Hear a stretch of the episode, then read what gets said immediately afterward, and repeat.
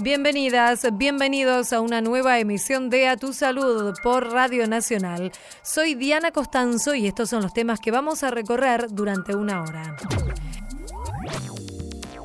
Y es por eso que incentivamos a que toda aquella persona que nunca se ha hecho su test de VIH vaya, lo pida de forma gratuita y será hecho en tan solo 15 minutos tendrá el resultado. El diagnóstico y el acceso a los tratamientos son desafíos para afrontar el VIH y SIDA. Dialogamos con el médico de AHF Argentina, Miguel Pedrola. Tres de cada diez niños argentinos menores de 5 años es obeso o tiene sobrepeso. Una encuesta reveló que en 6 de cada 10 hogares es difícil mantener una dieta saludable. Hablamos con el médico cardiólogo Jorge Tartaglione. Los problemas emocionales también juegan un rol muy importante como factores detonantes. La dermatitis atópica afecta a la calidad de vida de las personas que viven con esta enfermedad, pero puede tratarse con éxito. Entrevistamos al médico dermatólogo Gabriel Gatolín. A las mujeres que pasan por esta situación o que no, que tienen una madre, una hija, una amiga, a, a conocer a dejar el miedo de lado o ayudar a dejar el miedo de lado y a mm. conocer. Un video busca concientizar sobre las necesidades de las mujeres que atraviesan un tratamiento por cáncer de mama. Dialogamos con la médica oncóloga Victoria Costanzo. A tu salud duda el diagnóstico y el tratamiento continúan siendo dos desafíos muy importantes en lo que refiere al virus HIV y también al SIDA y es por eso que hay organizaciones que trabajan en este sentido. AHF en especial aquí en Argentina es una de ellas y bueno, se da en el marco entonces del Día Mundial del SIDA, lo que va a estar celebrando es un millón de tratamientos, de personas en tratamientos con eventos en todo el mundo, con el lema Mantén la promesa. Vamos a conversar aquí en Radio Nacional con el doctor Miguel Pedrola, él es el gerente nacional de programa de AHF Argentina, ya lo estamos saludando. Hola Miguel, muchísimas gracias por atendernos aquí, Diana Costanzo. Y gracias por el llamado. Bueno, Miguel, en principio un panorama general te pediría de lo que es el tema del VIH y el SIDA aquí en nuestro país para saber dónde estamos parados actualmente. Bueno, teniendo en cuenta que Argentina eh, tiene aproximadamente 120 mil personas que viven con VIH y que anualmente 1.500 personas fallecen por VIH en Argentina ya hace más de 10 años y seguimos siendo uno de los países región con más nuevos diagnósticos, creemos que es importante que podamos poder comunicar que el, tema del VIH-Sida todavía no está resuelto. Y es por eso que desde HF a nivel global, a nivel mundial, y también aquí en Argentina, tratamos que tener nuestro lema de mantener la promesa. En realidad lo que queremos es que se mantenga la promesa de seguir invirtiendo en VIH-Sida y que todas las personas que hoy viven con VIH también lo sepan, ya que en Argentina el 30% de las personas que viven con VIH no lo saben. Sí. Y eso hace de que uno puedan tener la posibilidad de acceder a un tratamiento efectivo para mejorar su calidad de vida y no solo eso, sino para evitar nuevas infecciones. Seguro. Esta cifra, Miguel, a mí siempre me llama la atención porque se reitera en diferentes conmemoraciones, que es este 30% de la población que desconoce su diagnóstico. ¿Cuáles son las causas que ustedes como especialistas identifican para que tantas personas vivan sin conocer que tienen, que viven con el, el virus, con el VIH? Principalmente la falta de acceso al test por eso desde HF Argentina continuamente estamos ofreciendo el test y vamos directamente a la gente y trabajamos con lo que nosotros le llamamos poblaciones clave, que tienen que ver con aquellas poblaciones donde hay mayor prevalencia de infecciones. Y esto tiene que ver porque trabajamos con eh, pares de estas personas y eh, llegamos mucho más fácil a, estas, a estos lugares. Y es por eso que incentivamos a que toda aquella persona que nunca se ha hecho su test de VIH vaya, lo pida de forma gratuita y será hecho en tan solo 15 minutos tendrá el resultado.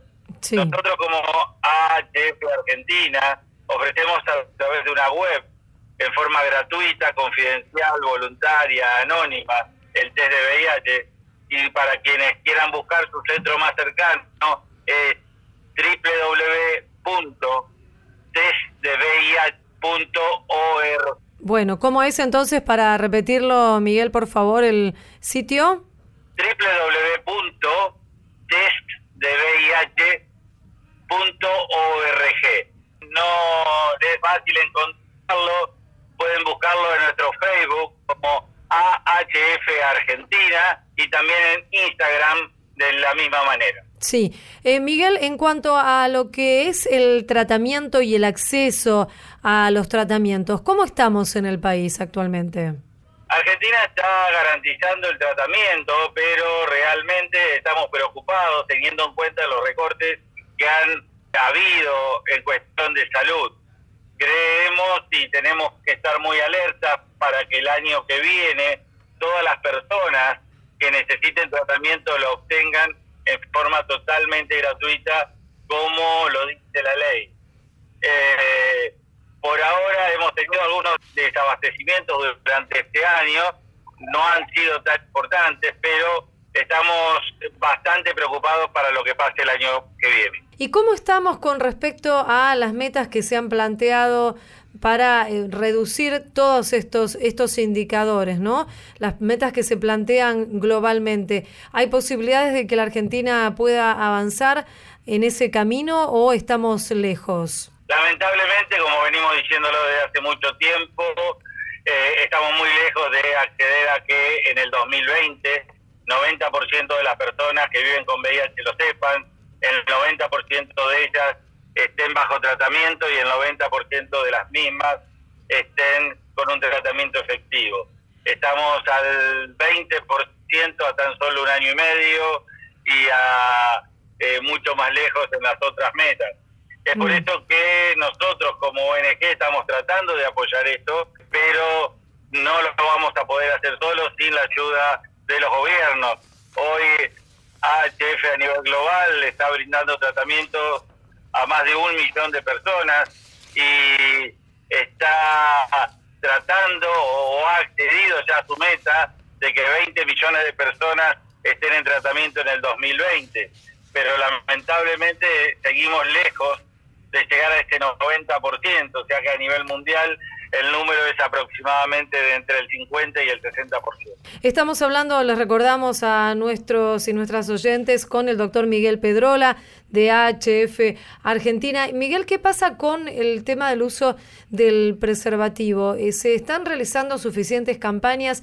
¿El preservativo se está usando como el método de prevención por excelencia o de alguna manera esto se ha, ha relajado? Venimos viendo en los últimos cinco años que según nuestras encuestas de riesgo viene bajando el uso del preservativo. En el año 2012 fue nuestra primera encuesta de riesgo, cuando en ese momento pudimos acceder a un récord Guinness, haciendo 3.733 test en tan solo 8 horas. Y en ese momento el 35% de las personas que se realizaron el test preferían utilizar siempre preservativo.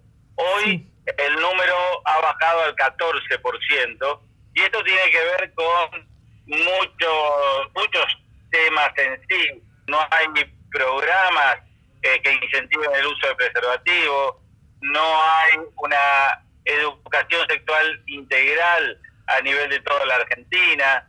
Hubo en algunos momentos falta de compras por parte del gobierno. Yo creo que son muchos factores que nos llevan a mostrar esta realidad. Son múltiples, pero digamos que tal vez el, el, eje que mencionabas, el tema de la educación sexual integral, junto con la información y campañas públicas, parecen ser algunas de las deudas, ¿no? Lo que está pendiente para que pueda cumplirse y efectivizarse este tipo de prevención. Así es, sí, sí, yo estoy totalmente de acuerdo con vos, Diana. Son dos cosas que tal vez parecen sencillas, uno las dice, tienen que ver con la educación y la comunicación, pero cuando se van a llevar a la práctica se presentan múltiples obstáculos y, y también grupos que operan en contra, ¿no? En estas, en estas épocas se han dado muchos grupos que están operando en contra de, de la ESI y eso tampoco favorece, ¿cierto? Así es, la dificultad de poder consensuar entre la ciencia y la religión. Mm. Entonces, es una discusión que nunca va a acabar y es muy poco probable que podamos llegar a un consenso. Queremos agradecerte, como siempre, doctor Miguel Pedrola, gerente nacional de programa de AHF Argentina, por esta invitación y que hayas conversado aquí en, en Radio Nacional con nosotros. Ha sido muy amable. Te agradezco a vos, Diana, por siempre abrir tu micrófono y darnos la oportunidad de que nos puedan escuchar en toda la Argentina. Para nosotros es importante que el trabajo lo podamos eh, mostrar y que más gente pueda seguir escuchando que el, el VIH-Sida todavía sigue siendo un problema en Argentina. En la radio de todos. A tu salud. Los resultados de una encuesta sobre hábitos de crianza saludables revelaron que 6 de cada 10 mujeres consideran difícil mantener una alimentación saludable en el hogar. Esta encuesta fue realizada por la consultora Luis Costa y Asociados a pedido de Revolución Saludable, que es una iniciativa o movimiento creado por el doctor Jorge Tartaglioni, a quien invitamos a conversar aquí en Radio Nacional. Hola, doctor, muchas gracias por atendernos. ¿Cómo estás? Gracias por llamarme. Te cuento un poco el origen de esta, Sí, de no. esta encuesta.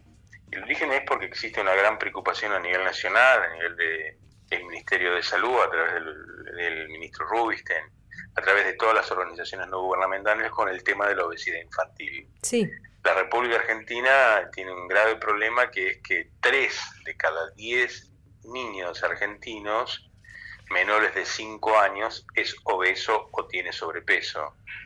Y para que tengan la magnitud de esto, eh, es el equivalente a 7 canchas de Racing llenas. Mm, Siete canchas de Racing llenas. Y esto es muy, es muy duro porque eh, va a generar que estos chicos tengan menos expectativa de vida en el futuro que la que tenemos nosotros. seguro. Por eso todos los esfuerzos están centralizados en qué hacemos. Para eso fuimos a buscar esta encuesta y a ver qué dicen las madres de estos chicos menores de 5 años y si pueden real- realizar una alimentación ¿Y saludable. qué dicen? ¿Qué reveló esta encontramos encuesta? es, la encuesta revela claramente que las madres, al 6 de cada 10 madres les cuesta mantener una alimentación saludable en sus hijos y a su vez tienen una característica especial que es que aquellas madres que están más informadas, o sea que contra más información les llevemos a la comunidad, más fácil es hacer la alimentación saludable con ellos. Y otra cosa muy interesante es que a medida que baja el nivel socioeconómico, obviamente le cuesta más hacer eh, la- una alimentación saludable y cuanto más hijos, hijos tengan en un hogar, más le cuesta hacer la alimentación saludable. Mm, Y también cambia la calidad y la cantidad de los alimentos que se utilizan dependiendo del nivel socioeconómico y depende del nivel de información que tengan. claro. Esto hace que tengamos que trabajar mucho y generar mucha información como para poder ayudar a estas madres a poder generar esto. Y el ministro Rubinstein está muy abocado en esto y está trabajando mucho con este tema. Por eso es, es fundamental eh, trabajar y, y poder unir fuerzas entre el Estado, las ONG como nosotros, la industria y todos los integrantes y todos los sectores como para poder ayudar a generar una mejor nutrición en nuestros hijos y en nuestros nietos y en nuestro, en todo, todos aquellos que tienen posibilidades. Y te- extenderla a la escuela, al Ministerio de Educación, trabajar en forma conjunta, la política, el Estado y las ONG y, las, y la industria. Estos serían los actores, pero ¿por qué lado irían las líneas de trabajo? ¿Por qué lado irían los ejes que deberían plantearse para poder revertir esta situación? Y mis ejes primero tengo que trabajar en la escuela. Yo tengo que, si yo tengo una de las medidas más importantes es que los, los niños empiecen a tomar más agua, más agua. Y si yo tengo en el país que solamente el 6% de los colegios en las escuelas en nuestro país tienen agua, agua bebederos, yo tengo que tratar de lograr que tenga mayor acceso. Hay trabajos que muestran que enseñándole a los chicos la importancia de beber agua a través de los docentes o llevarle agua a las escuelas, esto fomenta mu- mucho más la alimentación. Si yo tengo una industria que le da de comer a 10 o 15 millones de personas por mes con comidas rápidas y a niños fundamentalmente, yo tengo que tratar de enlazar con ella, con esa industria, para ayudarlos a que alimenten mejor, que cambien su contenido, que cambien las calorías, que cambien el gusto, que cambien un poco este tema. Tengo que ayudarlos. Y el Estado a intervenir en forma en el etiquetado, generar etiquetas que forman correctas, que la gente las pueda leer. La gente, las personas en las etiquetas solamente leen el de vencimiento. El resto no, no lo lee porque es tan chiquito que no se ve, por un lado, y aparte de ser tan chiquito que no se ve, eh, no tienen la información necesaria como saber de qué, qué, están leyendo. Hay un proyecto que está en, el, está en el Congreso, ¿cierto? Una iniciativa de etiquetado frontal. Hay un proyecto en el cual hay etiquetado frontal, hay tres, hay muchos, eh, muchas alternativas para hacer el etiquetado frontal. Uno es el formal, que es la que tiene Chile, que es en forma de rombos negros, en los cuales uno puede determinar qué cantidad de grasa, sal y calorías tiene. Y otra que es el el que tiene Francia, que es a través de colores, y esto va determinando, por ejemplo, si una galletita dulce tiene calorías pero tiene fibra, te identifique que tiene calorías, tiene azúcar, pero además tiene fibra. Son diferentes y se está trabajando en eso, me parece, pero a partir de ahí hay que hacer una gran educación a la comunidad. Yo tengo que entender que, tiene, que tiene que saber qué, son, qué es grasas, qué son grasas trans, tratar de instruir lo máximo posible. Y esto se hace a partir de los más pequeños, que los pequeños son después que van a las casas y repiquetean en las casas lo que tienen que, como, digamos, cómo alimentarse. Sí, eh, una de las cuestiones que, que, decía al principio Jorge es el tema de, del acceso, de la posibilidad de comprar estos alimentos saludables. No en todos los estratos sociales se tiene esta oportunidad de alimentarse bien con, con una buena calidad nutricional. Este es un problema bastante difícil de zanjar.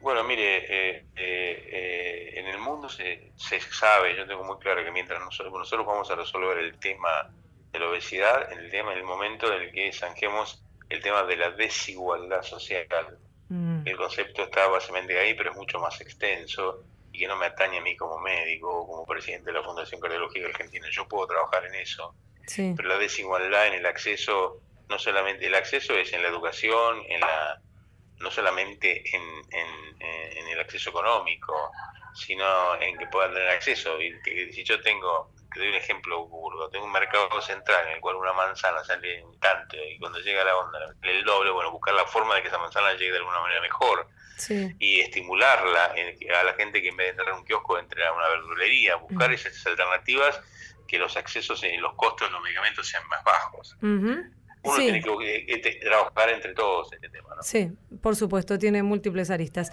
Le agradecemos. No, gracias. Doctor. por llamarme, ¿eh? Bueno, doctor Jorge Tartaglione, entonces, quien dirige esta ONG Revolución Saludable, este movimiento, y médico cardiólogo. Muchísimas gracias y un saludo. Hasta luego. Diana Constanzo, a tu salud, por la radio de todos. La compra conjunta de 25 drogas oncológicas cubrirá las necesidades de los pacientes por un año y significará un ahorro de 768 millones de pesos, es decir, 50% menos en lo que preveía el presupuesto original, según informó la Secretaría de Gobierno de Salud de la Nación. El proceso de compras consolidadas avanzó con la presentación de la licitación pública de drogas oncológicas, de la que participaron, además de la Secretaría, el PAMI, la Agencia Nacional de Discapacidad, el Instituto de Obra Social de las Fuerzas Armadas y de Seguridad, la Obra Social de la Ciudad de Buenos Aires y como oferentes 17 laboratorios nacionales e internacionales.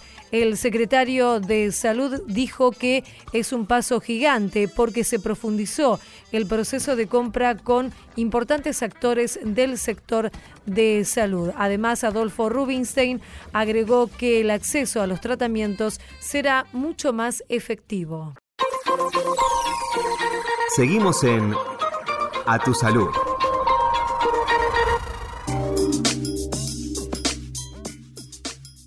Causa picazón en la piel, dolor, se puede infectar. Muchas veces se confunde con otras enfermedades. Estamos hablando de la dermatitis atópica, que es una enfermedad inflamatoria frecuente de la piel. Pero para conocer más detalles sobre esta patología, invitamos aquí a Radio Nacional al doctor Gabriel Gatolín. Él es presidente de la Asociación Argentina de Alergia e Inmunología Clínica. Hola Gabriel, Diana Costanzo, aquí en Radio Nacional. ¿Cómo está usted? Hola Diana, ¿cómo te va? Gabriel, en principio, ¿Qué es esta enfermedad que mencionábamos, la dermatitis atópica? ¿De qué se trata? Dermatitis es una inflamación de la piel que se caracteriza por picazón, enrojecimiento, descamación y formación de costras. Y atopia o, o atópica significa genética que es una reacción alérgica que está condicionada por la genética y que inflama la piel. En general empieza a edades tempranas de la vida, pero se puede extender hacia todo lo largo de la vida y afecta notoriamente a quienes la padecen. ¿Y sabemos cuáles son las causas? ¿Se conocen? La primera causa, como yo decía, es genético. Acá hay una herencia en donde los genes juegan un rol fundamental. Y después la interacción con el medio ambiente. Mm. Eh, alimentos, eh, tejidos, ciertas fibras de la ropa que irritan la piel, ácaros, pólenes, hongos del medio ambiente que, más allá de que provocan rinitis y asma, también sobre la piel, por un mecanismo inflamatorio, pueden ejercer su, su efecto. Y por otra parte, la emoción. Acá los problemas emocionales también juegan un rol muy importante como factores detonantes de, de los síntomas o la enfermedad. Ajá, está bien, está, está comprobado ese vínculo entonces, esa relación. Sí, sí, todo todos los vínculos, de hecho, de, como yo te decía, alimento, medio ambiente, irritación de la piel, bueno, las altas temperaturas que detonan sintomatología, pero también los factores emocionales juegan un rol importante en la producción de síntomas. Seguro. Y las manifestaciones que tiene entonces la persona era esta que ustedes mencionaba, que mencionábamos al comienzo, que es mucha picazón, una molestia bastante notable y persistente. Los síntomas característicos son fundamentalmente la picazón, que es lo que más realmente agota y afecta a todas, las personas que la padecen. Seguido a esto, una resequedad de la piel con mayor descamación de la misma y el enrojecimiento, las costras y la sobreinfección, consecuencia de la picazón y el rascado. Sí, claro. ¿Y esta enfermedad comienza en la infancia o se puede manifestar en cualquier edad de, de la vida? Lo habitual es que comienza en la primera infancia, entre los 3 y 6 meses de vida, con localizaciones características y muchas veces se extiende a lo largo de la segunda infancia, la niñez, la adolescencia en algunos casos, en la pubertad disminuye notoriamente la expresión y en otros continúa y en la edad adulta sigue, sigue, sigue, sigue. ¿Y va acompañado de otro tipo de síntomas como por ejemplo eh, afecciones en, en otros órganos, además de la piel? Sí, por supuesto, constituye lo que se lo que se llama la marcha atópica. Generalmente es parte de lo que es la rinitis alérgica, el asma bronquial alérgico la alergia alimentaria y junto con todo esto la dermatitis atópica. También son enfermedades que se llaman comórbidas, o sea que están juntas y se afectan mutuamente.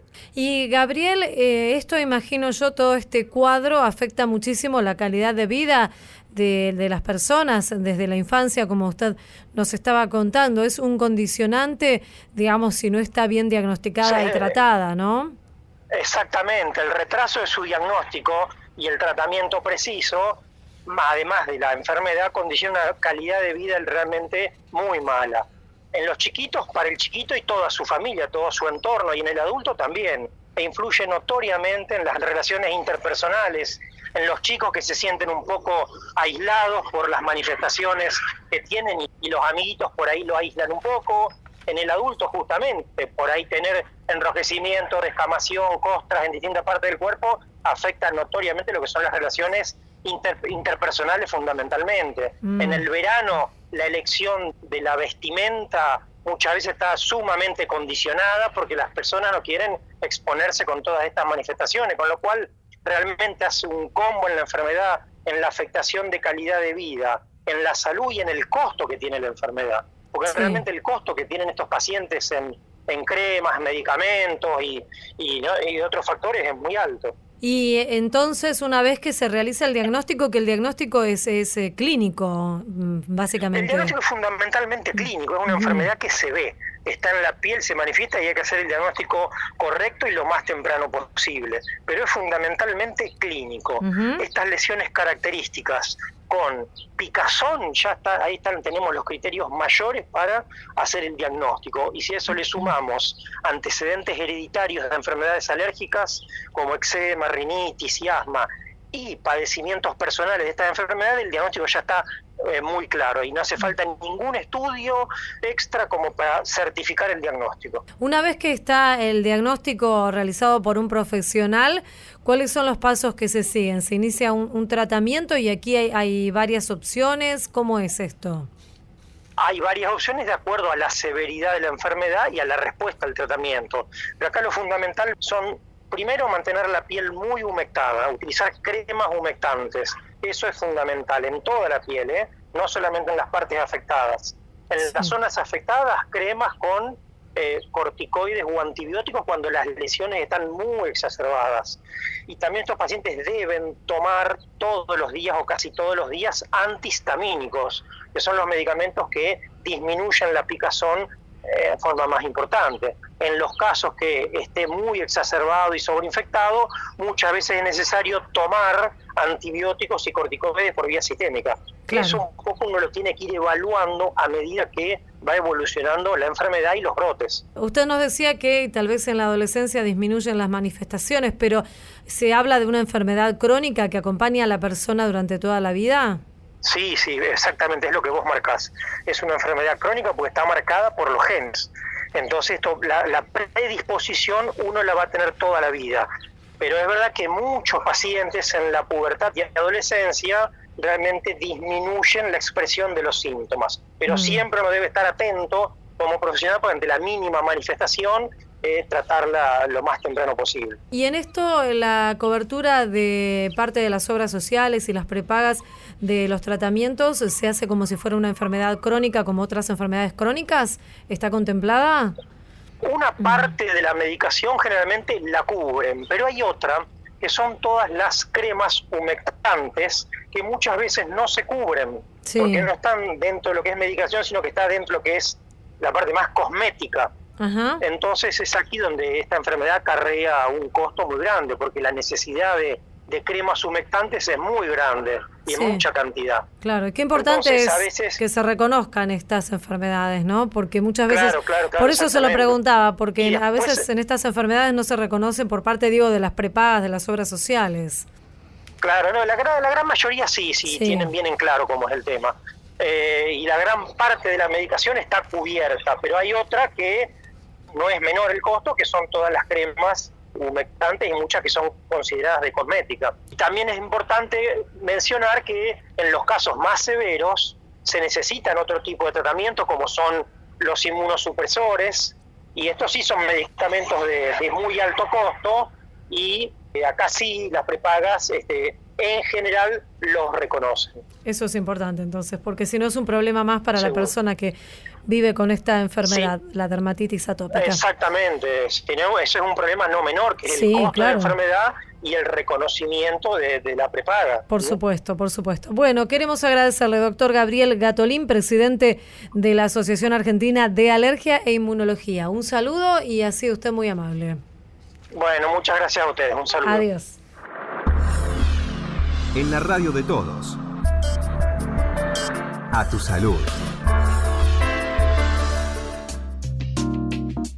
La Asociación Civil Magma presentó su campaña Pañuelos. ¿Cuál es el objetivo? Bueno, visibilizar la problemática y las necesidades de las mujeres que tanto atraviesan un tratamiento de cáncer de mama o que pasaron por esta situación. Para hablar sobre este tema, invitamos a Radio Nacional a la doctora Victoria Costanzo. Ella es médica especialista en oncología clínica y subjefa de la unidad de cáncer de mama del Instituto Alexander Fleming. Hola Victoria, muchas gracias por atendernos. Aquí te saluda Diana Costanzo. Muy bien, muy bien, muchas gracias. ¿Cómo estás? Bueno, Victoria, en principio, bueno, es una, es una buena oportunidad para hablar en general de, de, la enfermedad del cáncer de mama, pero contanos un poco acerca de este video, de qué se trata y cuál es la, la mirada, cuál es el objetivo.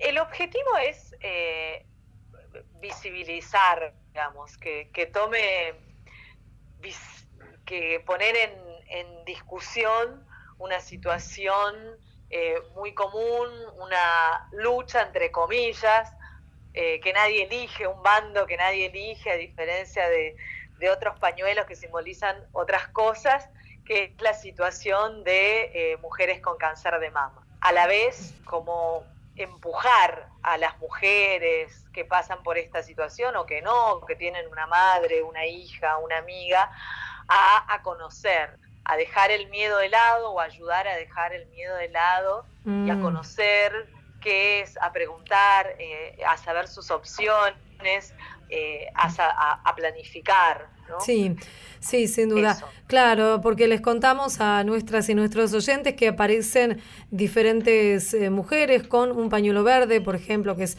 a favor del aborto legal, también el rojo por una nueva ley de adopción, el naranja, que plantea la separación de la Iglesia y el Estado, y aparece las mujeres que deben usar el pañuelo en sus cabezas por los efectos de, de la quimioterapia. Que también, eh, Victoria, esto está cambiando mucho porque ya no todos los tratamientos del cáncer de mama implican una quimioterapia. ¿Esto es así? Hay dos situaciones. Cuando hablamos de enfermedad precoz, temprana o curable, todavía la quimioterapia tiene muchísima utilidad, igual que cuando la enfermedad ya salió de la mama y uno está haciendo un tratamiento que no es curativo, en algunas situaciones todavía sí.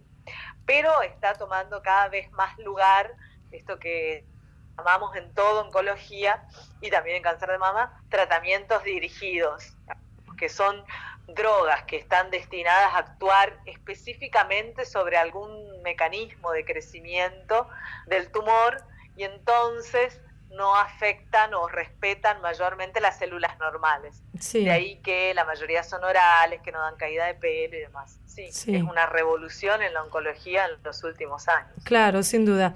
Y Victoria, también obviamente se habla mucho de lo que es eh, la prevención, de la necesidad de hacerse la mamografía anual y otros estudios que indiquen ustedes como profesionales.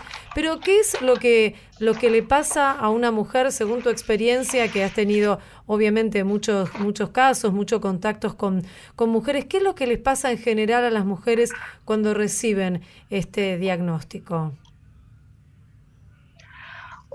Muchas cosas, ¿no? Es como una, como, como una bomba, hablando literalmente, o sea, de, de la vida normal a cambiar muchísimas cosas. De las primeras preguntas es ¿por qué? ¿Por qué si yo me controlaba o por qué si no tengo antecedentes? Y ahí vienen dos conceptos principales, digamos, que uno justamente controla para detectar un tumor curable lo antes posible, porque la mayoría de los casos de cáncer de mama no se pueden prevenir, es decir, que no podemos evitar que ocurra, pero sí podemos detectarlo precozmente y no solo curarlo, sino curarlo con la menor agresividad posible. Y a otro concepto que es que la mayoría de las mujeres que tienen cáncer de mama en Argentina, en todo el mundo, no tienen ningún antecedente. O sea, mm. casi el 80%, 85% no tiene ningún antecedente en la familia. Entonces no son cosas que tengan que ver. Claro, seguro. ¿Y el por qué no, no tiene una respuesta además? No, no. Aún no, tiene una respuesta, por lo hay Una, tiene una respuesta en el 5 al 15% de los casos que son hereditarios, donde hay una mutación genética específica que es la que ocasiona el desarrollo de cáncer de mama, mm. pero son una minoría de los casos. En el resto hay factores predisponentes, pero no hay así una relación directa causa-efecto demostrada. Claro, ¿y estos factores predisponentes cuáles son? ¿Nos recordás, Victoria?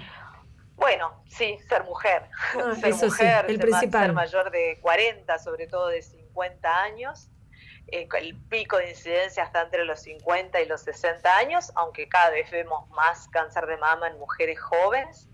Eh, la obesidad es un factor que predispone al desarrollo de cáncer de mama y habiendo tenido cáncer de mama predispone a recaídas. Y bueno, después la, la exposición a estrógenos, digamos, a la hormona femenina por excelencia, o sea que en general mujeres que menstruan muy precozmente y tienen la menopausia muy tarde y no han tenido hijos, tienen un poco más de riesgo. Lo mismo que esto que se hacía antes y se ha dejado de hacer, que es el reemplazo hormonal, o sea, darle de tomar hormonas a las mujeres que dejaron de menstruar eh, para controlar los calores o, demás efectos adversos. ¿Y esto no se hace más? ¿Por qué no se recomienda más? No se recomienda más porque se ha visto justamente que las mujeres que hacían reemplazo hormonal en la menopausia tenían mayor incidencia de cáncer de mama. Y que suspendiendo eso, cuando se, se demostró eso, se dejó esta práctica de lado y bajó la incidencia de cáncer de mama. Mm, mira. es un factor más, no es que y, no se aconseja hacerlo justamente por esto, por el riesgo de cáncer de mama. Sí, claro. Decías, eh, Victoria, que cada vez hay más casos o se ven más casos en mujeres jóvenes. ¿Esto se han podido identificar causas? ¿Hay algunas hipótesis? ¿En qué paso están? No, la verdad es que no, y no es una cosa que pase en Argentina solamente, es algo que pasa a nivel mundial, ¿no? Se habla también de que hay mejores métodos de diagnóstico eh, y lesiones que antes pasaban desapercibidas, ahora eh, se diagnostican antes pero la verdad es que no hay una causa cierta, no hay datos sobre alimentación, no hay datos de factores ambientales que puedan incidir, por lo menos no de manera clara, mm. pero es una tendencia que se ve en todo el mundo. Sí, es, es así. Y ah, con respecto a lo que decías de los métodos de diagnóstico, han mejorado muchísimo en, los últimos años y los mamógrafos son mucho más modernos. Se, ¿Se está viendo, digamos, un mejor resultado en el diagnóstico con lo que son los mamógrafos digitales o otros equipos también hay, no? Sí. Sí, digamos, eh, la, la, mamografía es un método que mejoró muchísimo y permite diagnosticar lesiones cada vez menores eh, incluso asimetrías, modificaciones que, antes por ahí no, no eran visibles. Sí, claro, mm. todavía hay tumores que no se detectan con mamografía porque crecen muy rápidamente, pero son la minoría. La mayoría mejoró muchísimo el diagnóstico, sí. Y hay métodos complementarios, incluso disponibles, que según indicación médica también pueden usarse, como son la ecografía mamaria. Sí, la ecografía es la que más recomiendan. Todavía eh, duele, ¿eh? Por mm. más que hayan mejorado los métodos y tengan más definición, la mamografía, por más digital que sea, duele. Sí, la verdad que tenés razón. sí, es cierto. No, porque eso también lo escucho, ¿no? ¿Cómo me duele si es digital? Duele igual. Sí, sí, es verdad, es verdad. Por más que uno vaya a un lugar que tienen buenos equipos y demás, eh, sí. esa parte todavía no. El método, bueno. Claro, sí, esa parte todavía no ha sido, no ha sido superada, sin duda. Y, en cuanto a los tratamientos, nos contabas, bueno, de, de estos nuevos tratamientos, esto también también asegura una mayor calidad y, sobrevida en las mujeres que pasan por la enfermedad? Sí, no, sí, sí, sí.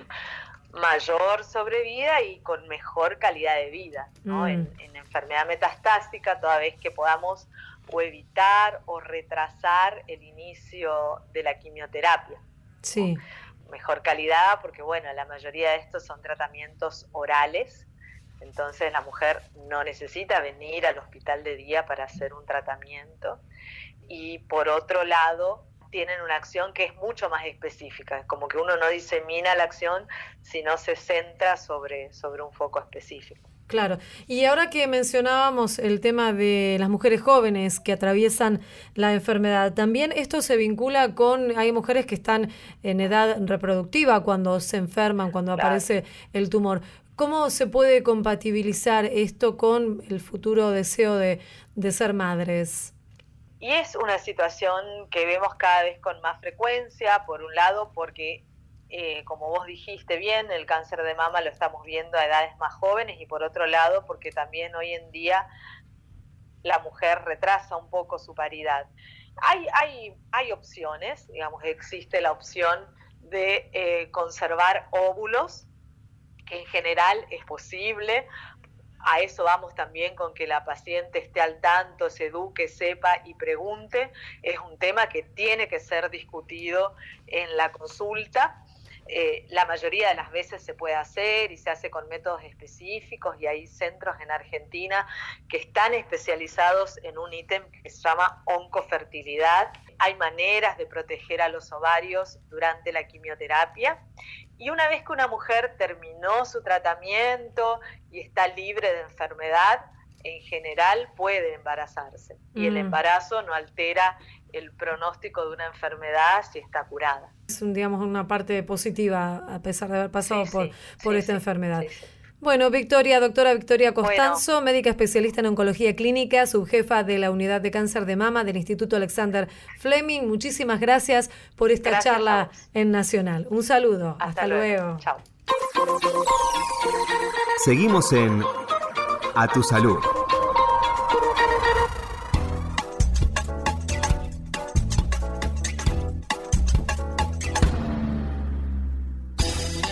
Premiados investigadores del Hospital de Clínicas de la Universidad de Buenos Aires.